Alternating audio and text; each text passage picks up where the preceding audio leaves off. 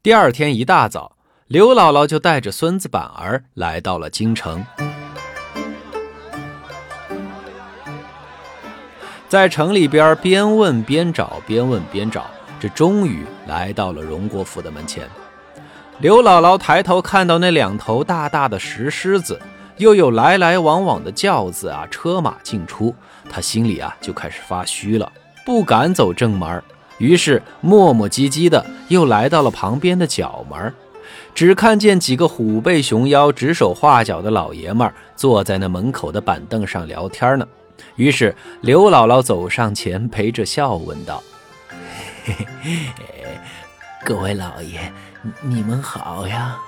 我我我是来找呃太太陪房周瑞周大爷的，能不能麻烦您几位给通报一下呀？”那几个人上下打量了他一下，都不吱声。隔了半天，才有个人说：“老太婆。”你看到那墙角边了吗？去那儿等着吧，待会儿他家就有人出来了。说完，旁边一个老大爷看不下去了：“哎，你耍他干什么？不许欺负咱们老年人啊！呃，那老太婆，那周瑞大爷啊，今天出去办事儿了，但是啊，他媳妇儿在家。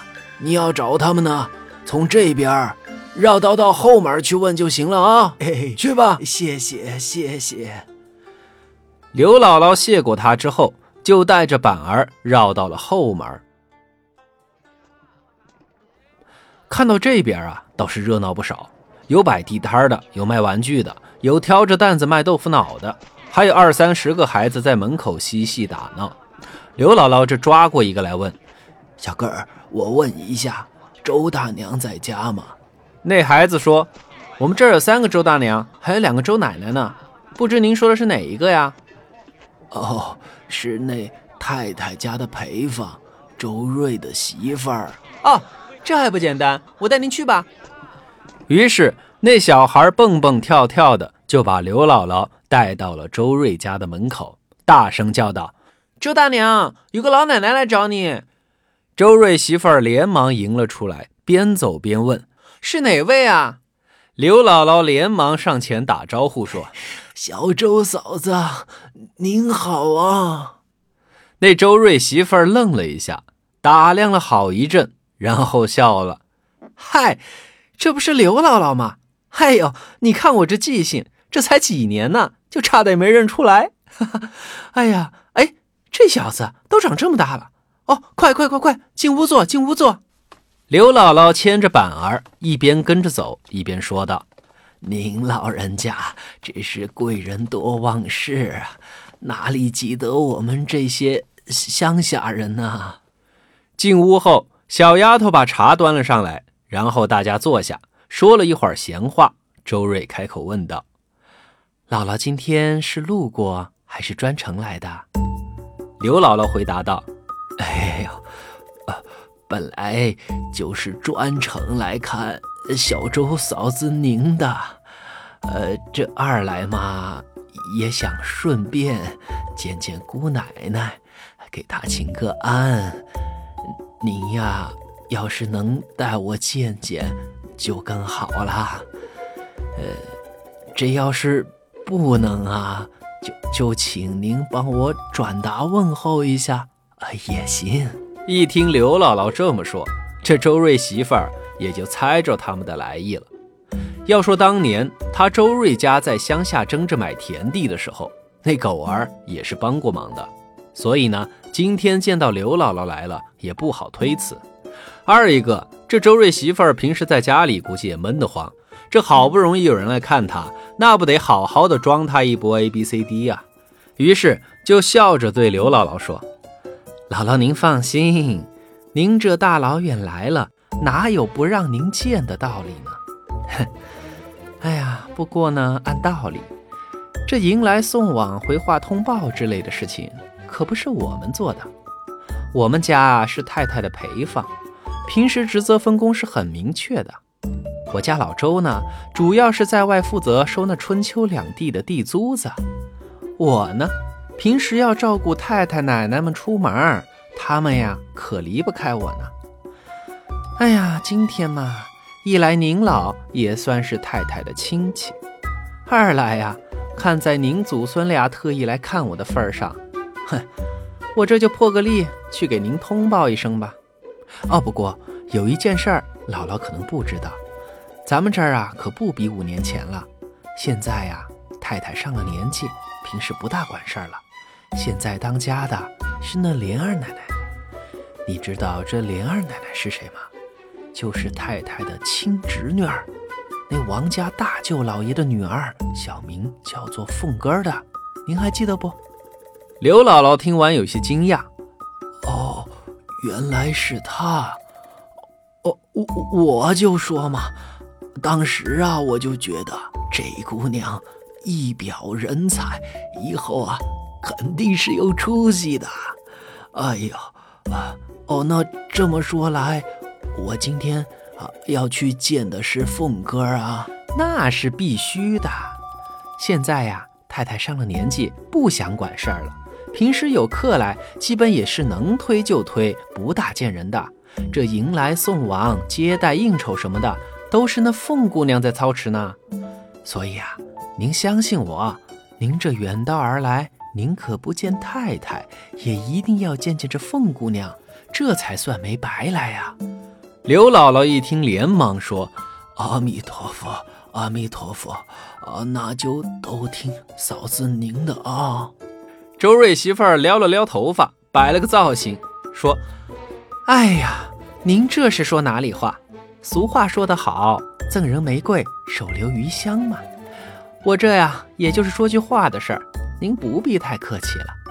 哎，你去打听打听。”老太太那边这会儿在吃饭没有？等那丫头出去打听的功夫，刘姥姥坐这感叹道：“这凤姑娘啊，按年龄推算，也不过二十岁罢了，就当了这么大个家了。我的乖乖啊，真是年轻有为，YYDS 啊！”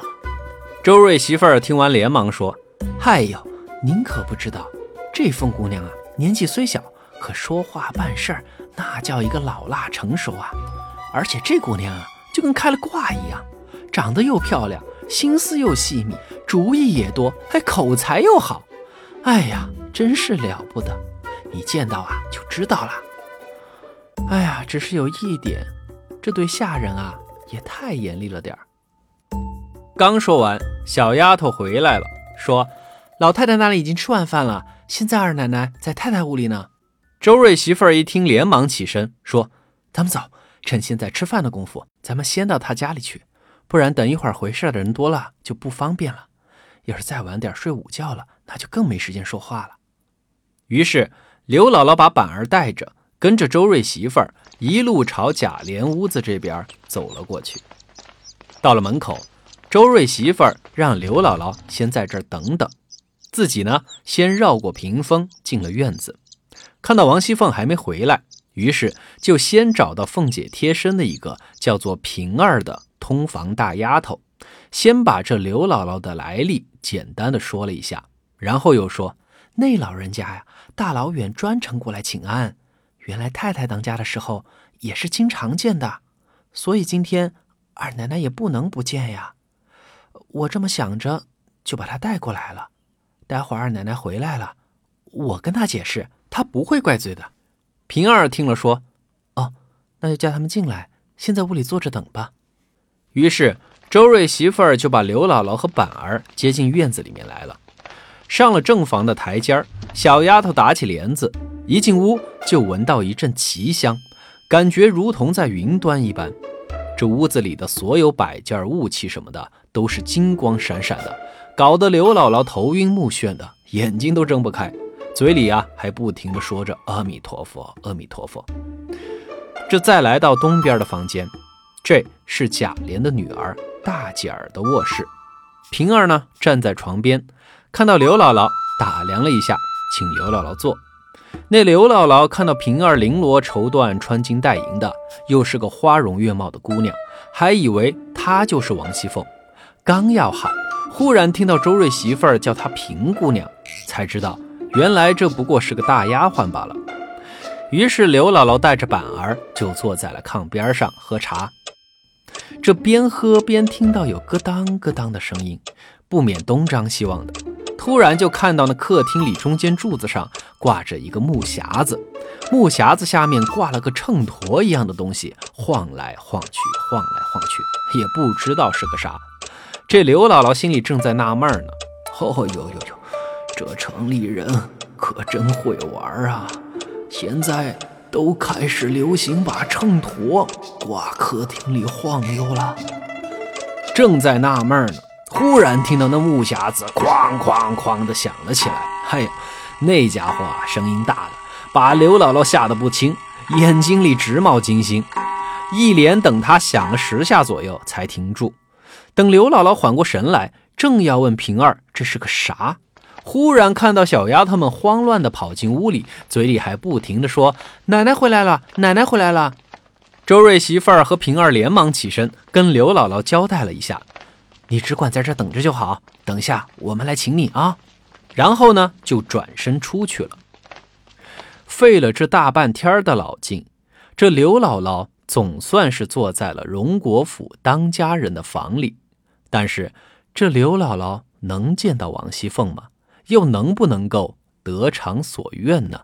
咱们下回接着说。